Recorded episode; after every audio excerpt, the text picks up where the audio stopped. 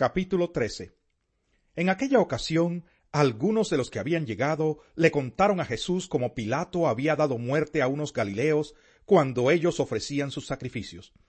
Jesús les respondió, ¿Piensan ustedes que esos galileos, por haber sufrido así, eran más pecadores que todos los demás? Les digo que no. De la misma manera, todos ustedes perecerán a menos que se arrepientan. ¿O piensan que aquellos dieciocho que fueron aplastados por la torre de Siloé eran más culpables que todos los demás habitantes de Jerusalén?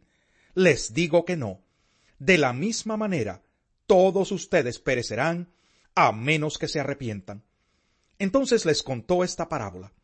Un hombre tenía una higuera plantada en su viñedo, pero cuando fue a buscar fruto en ella, no encontró nada.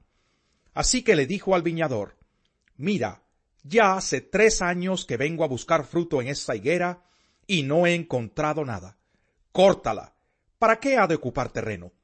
Señor, le contestó el viñador, déjela todavía por un año más, para que yo pueda cavar a su alrededor y echarle abono. Así tal vez en adelante dé fruto, si no, córtela. Un sábado, Jesús estaba enseñando en una de las sinagogas, y estaba allí una mujer que por causa de un demonio llevaba dieciocho años enferma. Andaba encorvada y de ningún modo podía enderezarse. Cuando Jesús la vio, la llamó y le dijo, Mujer, quedas libre de tu enfermedad. Al mismo tiempo puso las manos sobre ella, y al instante la mujer se enderezó y empezó a alabar a Dios. Indignado porque Jesús había sanado en sábado, el jefe de la sinagoga intervino dirigiéndose a la gente hay seis días en que se puede trabajar, así que vengan esos días para ser sanados y no el sábado. Hipócritas, le contestó el Señor. ¿Acaso no desata cada uno de ustedes su buey o su burro en sábado y lo saca del establo para llevarlo a tomar agua? Sin embargo, a esta mujer que es hija de Abraham y a quien Satanás tenía atada durante dieciocho largos años, no se le debía quitar esta cadena en sábado. Cuando razonó así, quedaron humillados todos sus adversarios. Pero la gente estaba encantada de tantas maravillas que él hacía. ¿A qué se parece el reino de Dios? continuó Jesús. ¿Con qué voy a compararlo? Se parece a un grano de mostaza que un hombre sembró en su huerto. Creció hasta convertirse en un árbol y las aves anidaron en sus ramas. Volvió a decir, ¿Con qué voy a comparar el reino de Dios? Es como la levadura que una mujer tomó y mezcló con una gran cantidad de harina, hasta que fermentó toda la masa. Continuando su viaje a Jerusalén, Jesús enseñaba en los pueblos y aldeas por donde pasaba. Señor, ¿son pocos los que van a salvarse? le preguntó uno. Esfuércense por entrar por la puerta estrecha, contestó, porque les digo que muchos tratarán de entrar y no podrán.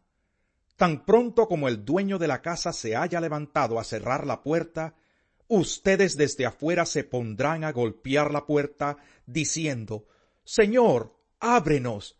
Pero él les contestará No sé quiénes son ustedes. Entonces dirán Comimos y bebimos contigo, y tú enseñaste en nuestras plazas.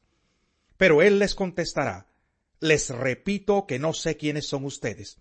Apártense de mí, todos ustedes hacedores de injusticia. Allí habrá llanto y rechinar de dientes cuando vean en el reino de Dios a Abraham, Isaac, Jacob y a todos los profetas, mientras a ustedes los echan fuera. Habrá quienes lleguen del oriente y del occidente, del norte y del sur, para sentarse al banquete en el reino de Dios. En efecto, hay últimos que serán primeros y primeros que serán últimos. En ese momento se acercaron a Jesús unos fariseos y le dijeron, Sal de aquí y vete a otro lugar, porque Herodes quiere matarte.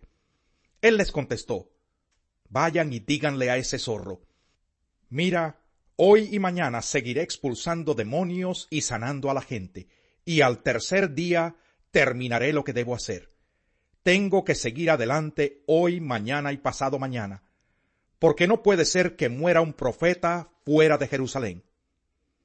Jerusalén, Jerusalén, que matas a los profetas y apedreas a los que se te envían.